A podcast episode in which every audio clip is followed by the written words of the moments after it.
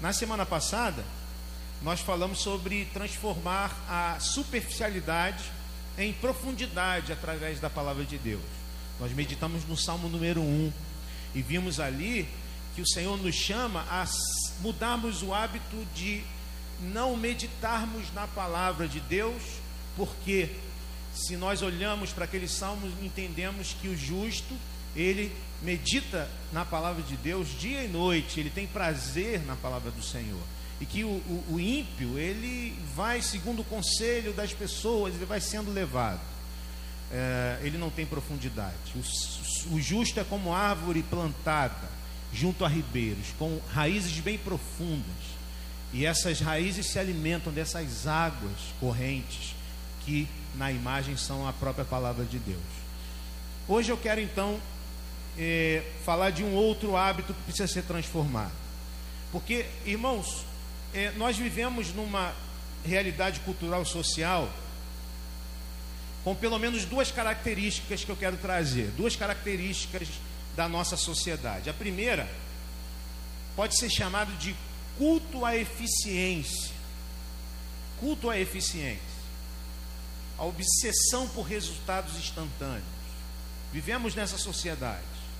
Porque para que algo seja capaz de captar a nossa atenção, despertar nosso interesse, ganhar espaço em nossa agenda, é necessário que, que isso apresente resultados concretos e rápidos. É, é assim que funciona a nossa sociedade.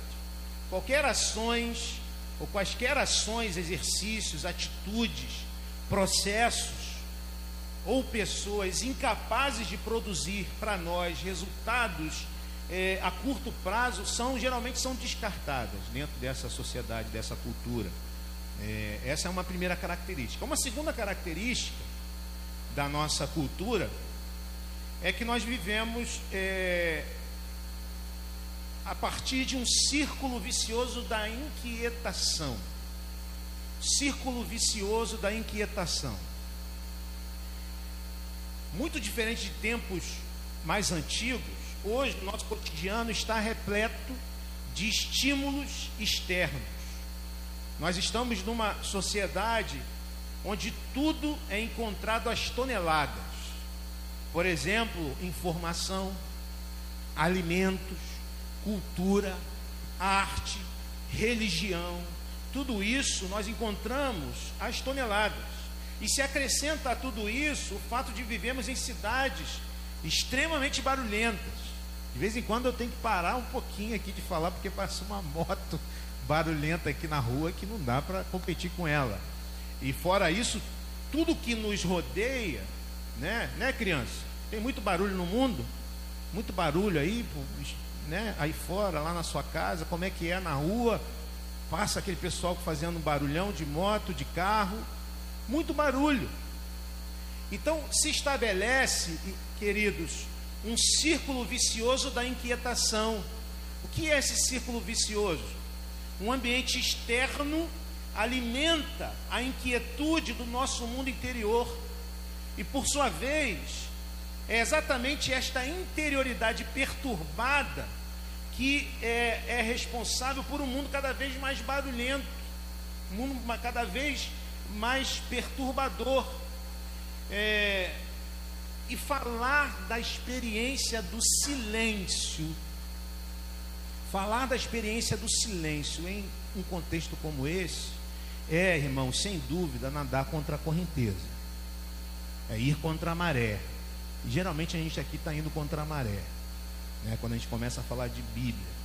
Quando tudo fora e dentro de nós convida-nos ao barulho, convida-nos à inquietação, buscar, experimentar quietude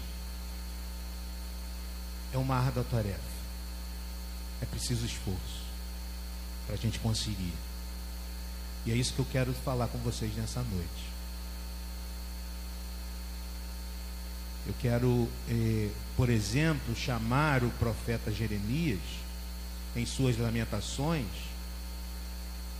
com seus lamentos de irritação, de decepção, de frustração, Jeremias diante da, da, da queda de Jerusalém, ele se sente perdido. Tudo que ele desejava era a salvação de Deus em meio a todo aquele caos que o rodeava. Pois ele teve, depois de refletir bastante, esta experiência. Ele diz: Bom é aguardar a salvação do Senhor, e isso em silêncio. Assim, irmãos, há uma dimensão da ação de Deus que nos salva da ansiedade, que nos salva da inquietação, que nos salva da, da perturbação, que nos salva dos múltiplos encarceramentos vividos por cada um de nós. E é de dentro desse contexto que o silêncio, que o aprender a se, se aquietar diante de Deus e de esperar nele se torna uma condição fundamental para a gente poder experimentar a salvação diária que nasce no alto, mas que, porém, se concretiza dentro de nós, primeiramente, e também fora de nós. Então eu quero propor este tema para hoje, trocando as palavras inúteis pelo silêncio. E para esta reflexão, eu quero convidar você a meditarmos na Epístola de Tiago, no capítulo 3, dos versos 1 a 12. Então convido você, se você tiver a sua Bíblia, você pode abrir sua Bíblia. Nós vamos também projetar o texto na nova versão internacional. Você pode ler o teu texto aí, a sua versão, comparar. Esse é um exercício muito, é, muito proveitoso. Tiago 3, 1 a 12. E a gente vai meditar então nesse texto para aprender um pouquinho mais e para buscar do Senhor transformação de hábito para que a gente possa ter um ano diferente, um ano melhor. Vamos orar. Senhor, fala o coração do teu povo nesta noite. Fala o coração de cada um que aqui está, inclusive o coração das nossas crianças. De maneira, Pai, que saiamos daqui fortalecidos, desafiados a entender que o Senhor nos chama para a sabedoria, para vivermos como sábios. Nos ajuda, Senhor, porque a nossa boca, ela é uma boca marcada pelo pecado. Ajuda-nos, Senhor, a sermos fonte de bênção. É a oração que fazemos no nome de Jesus. Amém. Então diz o texto assim: Meus irmãos, não sejam muito de vocês, muitos de vocês mestres, pois vocês sabem que nós, os que ensinamos, seremos julgados com maior rigor. Todos tropeçamos de muitas maneiras. Se alguém não tropeça no falar, tal homem é perfeito, sendo também capaz de dominar todo o seu corpo. Quando colocamos freios na boca dos cavalos para que eles nos obedeçam, podemos controlar o animal todo. Tomem também como exemplo de navios. Embora sejam tão grandes e impelidos por fortes ventos, são dirigidos por um leme muito pequeno, conforme a vontade do piloto. Semelhantemente, a língua é um pequeno órgão do corpo, mas se vangloria de grandes coisas. Vejam como um grande bosque é incendiado por uma simples fagulha. Assim também, a língua é um fogo, é um mundo de iniquidade. Colocada entre os membros do nosso corpo, contamina a pessoa por inteiro, incendeia todo o curso da sua vida, sendo ela mesma incendiada pelo inferno. Toda espécie de animais, aves, répteis e criaturas do mar doma-se e é domada pela espécie humana. A língua, porém, ninguém consegue domar. É um mal incontrolável, cheio de veneno mortífero. Com a língua bendizemos ao Senhor e Pai, e com ela amaldiçoamos os homens feitos à imagem e à semelhança de Deus. Da mesma boca procedem bênção e maldição. Meus irmãos, não pode ser assim. Acaso pode sair água doce e água amarga da mesma fonte? Meus irmãos, Pode uma figueira produzir azeitonas ou uma videira figos? Da mesma forma, uma fonte de água salgada não pode produzir água doce. Palavra do Senhor. o nosso Deus. Quem de nós nunca acendeu um foguinho? Quem de nós poderia dizer: Não, eu nunca acendi um foguinho com, a minha, com as minhas palavras? Quem de nós nunca ofereceu um veneninho? Quem de nós nunca perdeu o controle da língua e se arrependeu terrivelmente depois? Irmãos, nós sabemos que a carta de Tiago, irmão do nosso Senhor Jesus, tem como cerne demonstrar que a fé e a sabedoria nunca podem ser destituídas de uma vida prática coerente com esta fé e com esta sabedoria. Né? Uma expressão famosa que tudo nós conhecemos é que a fé sem obras ela é morta. Mas isso é somente a ponta desse iceberg de uma enormidade de ensinamentos que o irmão do nosso Senhor Jesus, Tiago, traz. É, na profundidade, vemos um texto de sabedoria, um texto que denuncia a incoerência de uma vida que não se expressa em integralidade diante do Senhor e diante da igreja do Senhor. Então, a língua, o falar, ou a maneira como nós agimos e as coisas que falamos, como veremos, é um grande inimigo. Tiago traz um texto muito duro, mas este texto duro de Tiago vem para nos alertar sobre o perigo ou os perigos do uso indevido da nossa língua, da, da maneira como nós falamos. E nós veremos isso no texto de hoje. Tiago inicia com algo muito importante. Ele inicia nos versos 1 e 2 dizendo: Meus irmãos, não sejam muito de vocês mestres pois vocês sabem que nós, é, os que ensinamos, nós seremos julgados com maior rigor. Todos tropeçamos de muitas maneiras. Se alguém não tropeça no falar, então o homem é perfeito, sendo também capaz de dominar todo o seu corpo. Interessante que Tiago começa trazendo algo, é, algo necessário, porque parece contraditório com o restante da Escritura dizer que nós devemos muitas vezes não nos colocarmos como, como mestres. Porque, por um lado, a Escritura nos incentiva a fazermos discípulos, a sermos, de certa maneira, mestre de outros. Né? Em certa medida, a Bíblia nos incentiva, os evangelhos, o próprio Jesus Cristo, a nos fazermos mestres de outros. E aqui Tiago nos orienta a não nos colocarmos muito facilmente nesse lugar. O que Tiago então está falando? Na verdade, Tiago começa nos exortando a termos cuidado de não nos colocarmos num lugar indevido pela responsabilidade que este lugar exige de nós. Porque ao falarmos não é possível trazer de volta a nossa palavra. Por isso, Tiago começa dizendo: cuidado, quando você se coloca como alguém que sabe das coisas.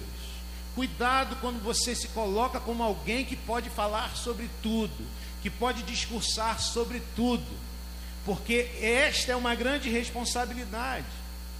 É, é impressionante como esta palavra, queridos irmãos, é extremamente atual. Vivemos em tempos em que achamos que podemos falar tudo, opinar sobre tudo, desde a política até a gastronomia, desde eh, eh, esportes até a bolsa de valores. Né? Em tempo de redes sociais, né? A gente é, é chamado a falar, a dar nossa opinião sobre todas as coisas. De fato é bom que possamos falar sobre o que quisermos.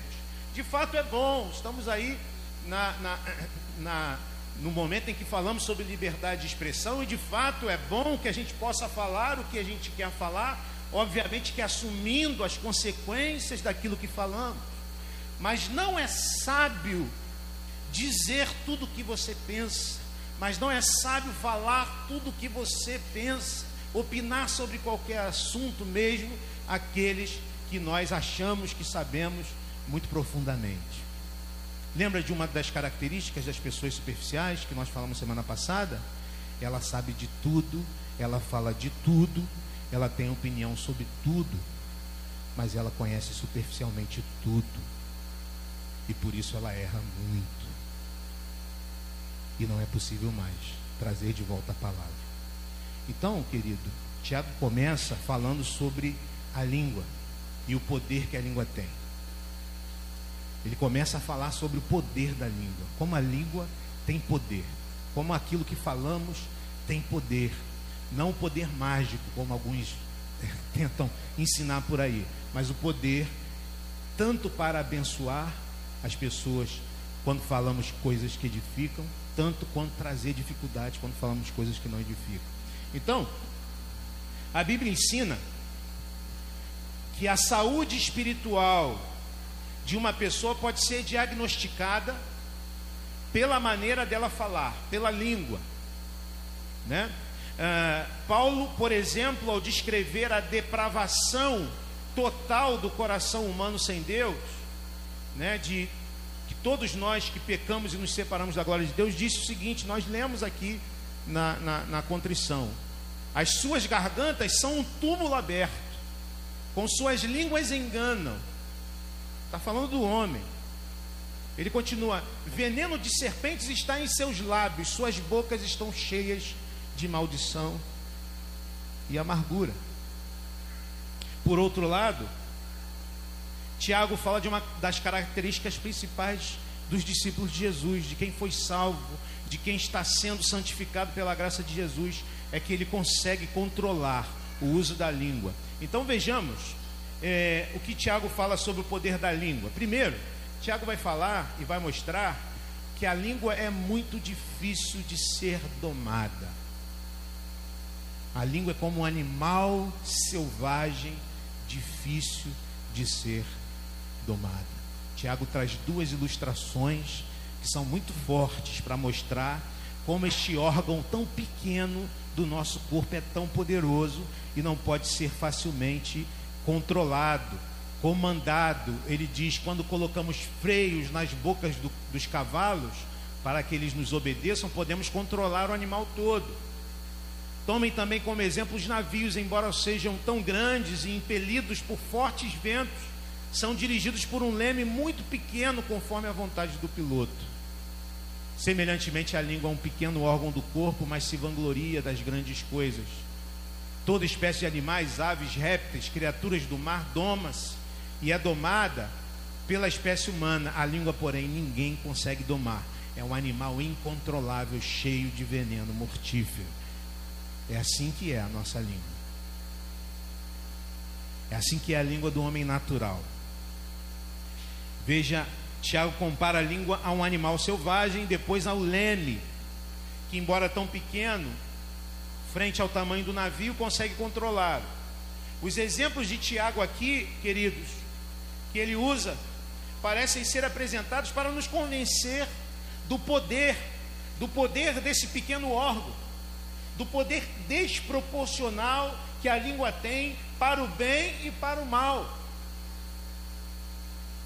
Ele quer nos fazer concluir que, infelizmente, a realidade da nossa experiência é que nós muitas vezes usamos muito mais para o mal do que para o bem a nossa língua. O sábio Salomão, Provérbios, ele diz o seguinte: o falar amável é árvore de vida, mas o falar enganoso esmaga o espírito. Veja a, a, no, na poesia hebraica o poder ou a imagem que ele traz aqui nessas palavras. A, a nossa língua pode ser bênção, grandemente bênção, mas pode ser grandemente um, um, um problema na, vida, na nossa vida e na vida das pessoas que nos cercam. O homem sábio é aquele que sabe o poder da língua, reconhece, olha para si e fala: É, a minha língua é terrível, é difícil de domá-la. É difícil de domá-la. Ainda, sobre o poder da língua, Tiago nos, nos fala que ela tem poder destruidor. Olha só o que ele diz nos versos 5 a 8. Semelhantemente, a língua é um pequeno órgão do corpo, mas se vangloria de coisas, de grandes coisas. Vejam como o grande bosque é incendiado por uma simples fagulha. Assim também a língua é um fogo. Olha as imagens aqui. Ela é um mundo de iniquidade.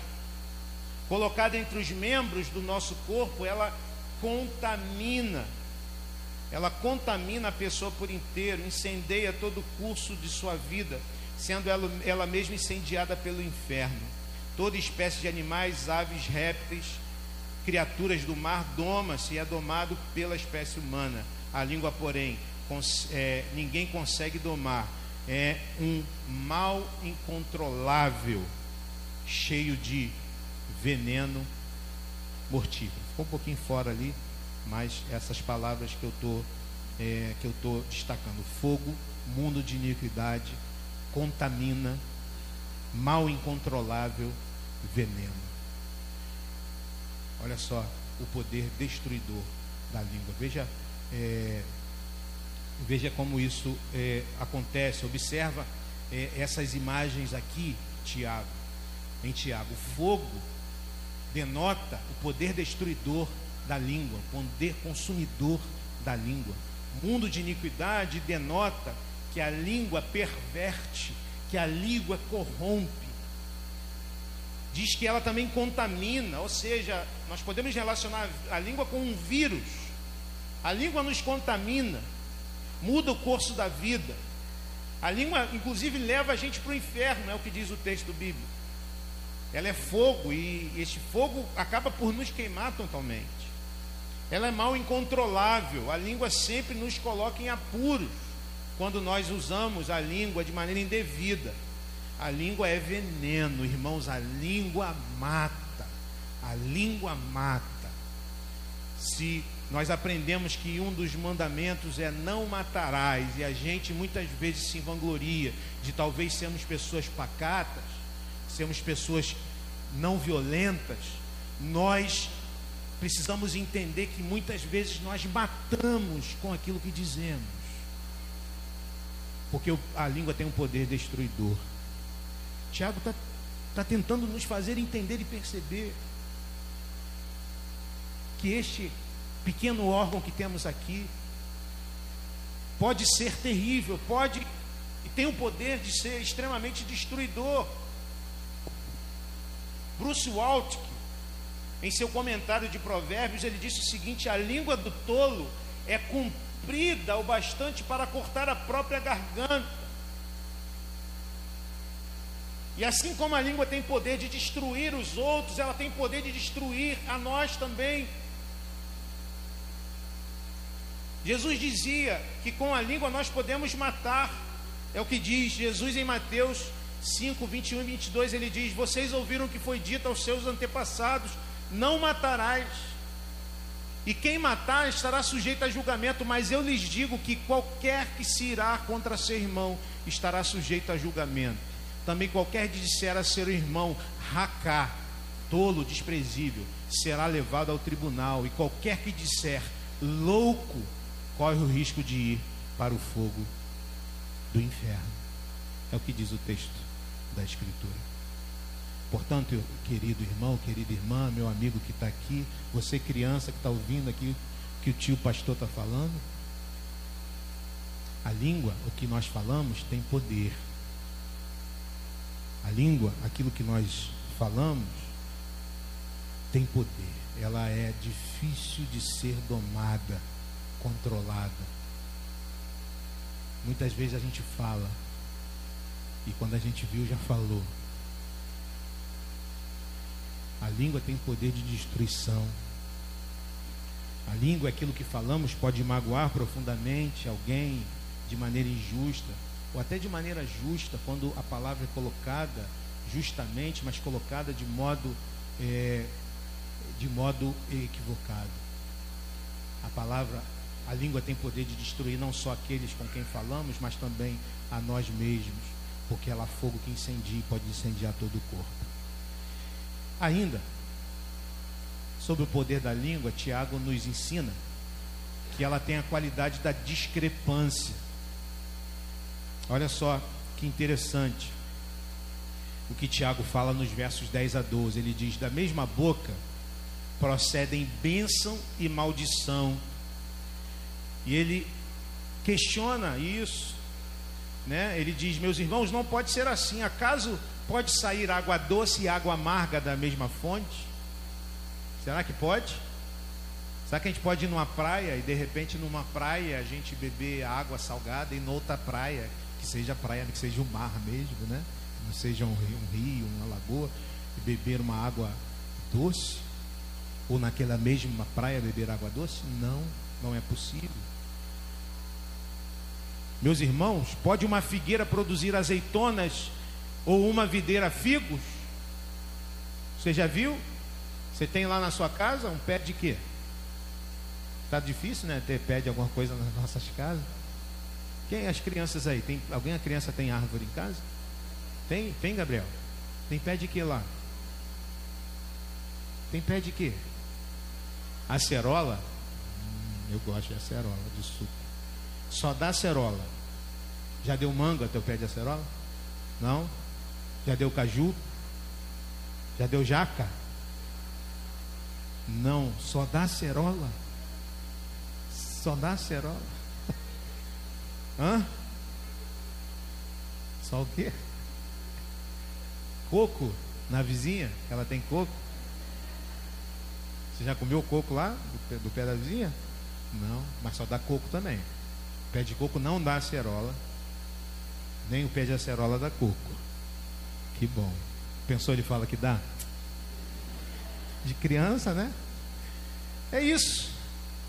É, com a mesma língua, irmãos, nós somos capazes de abençoar e de amaldiçoar. Como pode ser isso? Tiago diz: como pode ser isso? Nunca deveria ser assim. Afinal, da fonte de um coração regenerado, só deveria sair água da vida. Da árvore de um coração santificado só deveria sair um tipo de fruto para edificação. Mas, irmãos, infelizmente, nós somos, embora sejamos regenerados, nós somos pecadores. E nós sabemos que não é sempre assim. Dos nossos lábios Muitas vezes saem, saem bênçãos, mas também muitas vezes saem maldição, sabores doces e sabores amargos, vida e morte. Portanto, o homem sábio é aquele que sabe sobre a discrepância no uso da língua. Dela vem vida e morte. Então, como que a gente pode, como que a gente pode, ou como a gente deve usar a língua? Quando nós chegamos ao final da leitura do texto de Tiago, é, penso que há dois sentimentos possíveis aqui. Dois sentimentos possíveis. O primeiro é o sentimento de acusação. Olhamos para aqueles que já nos causaram mal com o uso da língua. E se não acusamos alguém pelo mal que fizeram a nós, condenamos pelo mal que sabemos que eles fazem a outros. Pode surgir esse sentimento dentro do seu coração, você se lembrar de pessoas que te fizeram mal com o que disseram. Isso é legítimo. E Deus coloca dentro de nós isso. A verdade é que diante de um texto assim, a primeira reação é essa, é de acusação. Usarmos o texto contra outras pessoas. Mas há uma segunda possibilidade. Qual é essa possibilidade? Sentimento de humilhação nos lembrarmos das vezes que nós fizemos mal, o uso da língua, recordarmos dos males que causamos na vida dos outros, pensarmos na dificuldade que temos de domar a nossa própria língua e nos sentimos muitas vezes assim humilhados, arrasados, porque não conseguimos. É verdade que diante do texto, do texto muitas vezes poucos se sentem assim, mas sabemos que alguns se sentem assim humilhados. Que atitude então nós devemos ter diante desse texto? Entendo, irmãos, que Tiago quer que nós leiamos esse parágrafo e que fiquemos humilhados. Ele quer que é, vejamos o pecado do nosso coração, olhamos para dentro de nós e a gente perceba a nossa incapacidade de domar, de controlar a nossa língua se não for pela graça de Deus. É isso que Tiago está nos ensinando. O apóstolo quer que a gente se sinta assim, humilhados pela forma tão discrepante que tantas vezes nós utilizamos este órgão tão pequeno e que desproporcionalmente nós fazemos com que ele cause tantos danos.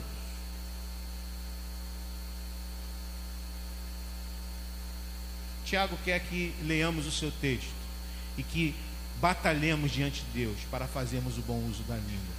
A gente mude o nosso hábito de falar inutilmente, de falar sem pensar, de dizer aquilo que vem à nossa mente, à nossa cabeça, de nos acharmos mestres dos outros e de nós cultivarmos um novo hábito, o hábito de muitas vezes nos silenciarmos diante de situações, de conseguirmos entender e perceber que muitas vezes precisamos deixar a nossa língua quietinha e de conseguirmos vencer isto. Então, algumas, algumas, eh, alguns conselhos que nós podemos trazer nesta noite a você sobre como devemos usar a língua. Primeiro, quebre o coração, quebre o seu coração diante de Deus.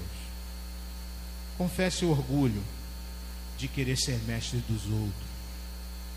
Confesse isso diante do Senhor. De que muitas vezes você se coloca como mestre dos outros, como alguém que pode dizer o que quer e que pensa a qualquer um. Suplique para que a graça de Deus faça brotar no seu coração apenas água doce, frutos que sustentam vida. A Bíblia diz que a boca fala da abundância do coração. É isso que jorra pela nossa boca. E Deus, irmãos, é o único que é capaz de, em graça soberana, fazer um transplante de coração mudar o nosso coração de pedra e transformar ele num coração de carne, transformando você, transformando a mim, fazendo, de, é, fazendo é, em, em nós termos o mesmo sentimento que houve em Cristo Jesus, fazendo considerar os outros superiores a nós mesmos, como Paulo diz aos Filipenses no capítulo 2. Quebre o seu coração diante do Senhor. Reconheça que você é pecador, que nós somos pecadores e que nós usamos muitas vezes a nossa língua para maldição. Abra os ouvidos para a voz de Deus. Abra os ouvidos do seu coração para ouvir mais a Deus. Seja pronto para ouvir. Seja tardio para falar como Tiago diz no capítulo 1, verso 19. A primeira atitude de um coração transformado por Deus é que ele abre os ouvidos. Depois do quebrantamento, vem então este abrir-se para Deus. Isso aconteceu com o apóstolo Paulo após sua conversão. Porque a primeira coisa que ele faz lá no capítulo 9 de Atos, verso 11, é orar ao Senhor é buscar ouvir a voz do Senhor. Então abra os seus ouvidos para a voz de Deus. Se a boca fala da abundância do coração, falará daquilo que ouviu de Deus. Se o teu coração está sendo alimentado pela palavra do Senhor, o profeta Isaías diz, lá no capítulo 50, o soberano Senhor deu-me uma língua instruída para conhecer a palavra que sustém o exausto. Ele me acorda manhã após manhã Desperta meu ouvido para escutar como alguém que está sendo ensinado. Então, se você quer ter uma língua que abençoa, você precisa encher o seu coração da palavra do Senhor. Ai, irmãos, como nós temos gastado tempo com tantas coisas, com tantas informações, com tantas redes sociais, com tantas coisas que não nos edificam, que enchem o nosso coração de palavras torpes. E como nós temos, por conta disso, a, abrimos a nossa boca para é, é, palavras de maldição que não edificam. Quebrantemos o coração diante do Senhor e abramos os ouvidos para a voz de Deus. Priorizemos como hábito, como falamos semana passada na nossa vida, meditar dia e noite na palavra do Senhor. Temos prazer nela, ruminar esta palavra durante todo o dia, para que nas situações da nossa vida a gente possa então dizer coisas que edificam, e só assim nós podemos, fazer isso. Terceiro e última, último conselho: se não glorificar a Deus, fique em silêncio, meu irmão. É difícil fazer isso. geralmente a gente se enche de razão e a gente quer dizer algumas verdades. Mas se não for edificar, se não for glorificar a Deus, fique em silêncio. Warren Wisby, no seu comentário da carta de Tiago, ele faz uma observação inteligente. Ele classifica as seis figuras de linguagem usadas por Tiago em três categorias. Veja só. Sobre a língua, ele diz que ela tem o poder de dirigir, como freio e leme, ela pode é, dirigir. A língua tem poder de destruir, como fogo e veneno. E a língua tem poder para dar prazer, como fonte e frutos. E desse ensino de Wisby, nós podemos fazer três aplicações que nos ensinarão como que a gente pode usar a língua para a glória de Deus, ou em caso contrário, no escalar. Primeiro, use sua língua para dar direção. E nós chamamos isso de aconselhamento. Use sua língua para aconselhar. Use sua língua nas suas amizades para dar bons conselhos, para conversar, para ouvir. E muitas vezes aconselhar denota o silêncio de saber ouvir, saber ouvir aquele que está aflito, saber ouvir aquele que passa por dificuldades, para poder então aconselhar de maneira sábia. Se não for para isso, querido irmão,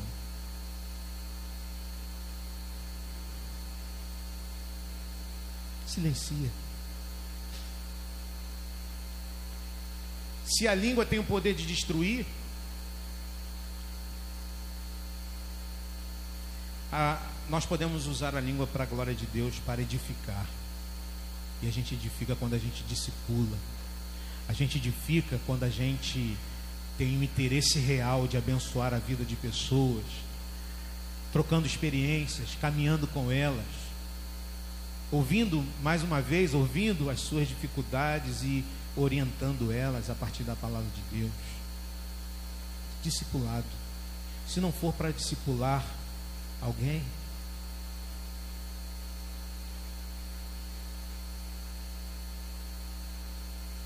se a língua tem poder de dar prazer, trazer alegria, use a língua para isso, para que ela seja fonte de alegria. Aqui eu falo de evangelização trazer as boas novas de grande alegria, como a gente aprende no Natal, de falar de Jesus, de falar da possibilidade de uma vida diferente, de falar àqueles que trabalham conosco antes de ficar apontando os seus erros, os seus pecados, as suas, eh, os seus procedimentos, a gente ter uma boca que fala de Jesus, que apresenta Jesus, que, que fala da glória de Deus, que fala das experiências que temos com Ele mesmo com aqueles que nós reconhecemos estão longe do Senhor e por isso vivem de uma maneira que nós não aprovamos, mas estes não devem ser alvo da nossa reprovação ou da nossa, é, é, da, da, da nossa correção, antes devem ser alvo de uma palavra de transformação, uma palavra sobre Cristo,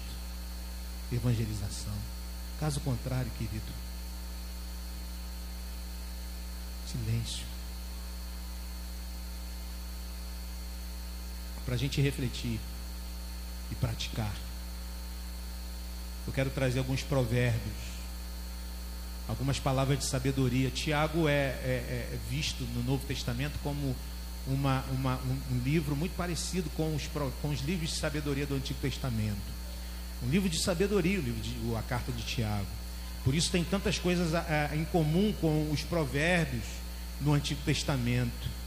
E olha só que interessante o que o, o sábio diz: quem tem conhecimento é comedido no falar, e quem tem entendimento é de espírito sereno. Até um insensato passará por sábio se ficar quieto, e se contiver a língua, parecerá que tem discernimento. Quer dar uma de sábio? segura, segura a língua. Se você não sabe sobre determinado assunto, ou se sabe pouco, você não precisa opinar. Você não precisa opinar. Se cale. Se você não tem certeza da, da veracidade de alguma informação, você não precisa passar à frente. Se cale. Se cale. É difícil, é difícil domar a língua, é difícil domar o dedo. Mas Deus te capacita para fazer isso. Quando nós paramos de falar, nós passamos a ouvir e a observar. E, e é a partir desses dois sentidos que nós obtemos conhecimento e sabedoria. Quando nós aprendemos a ouvir mais, a observar mais e a falar menos.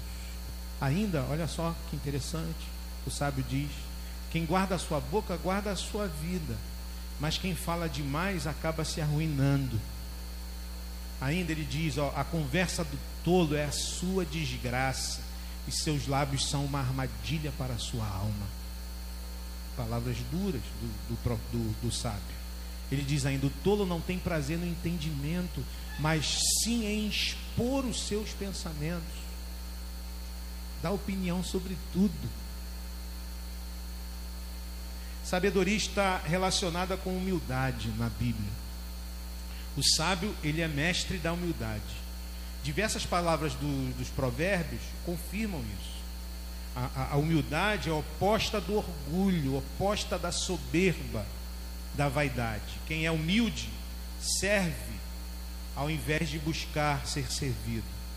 Quem é humilde exalta ao invés de buscar exaltação.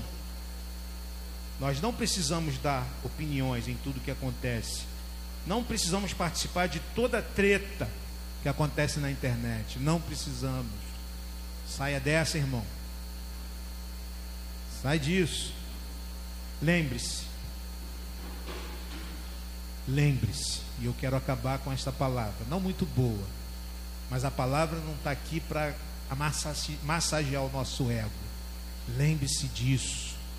Lembre-se que pelas palavras nós também seremos julgados. E olha só o que o próprio Jesus disse.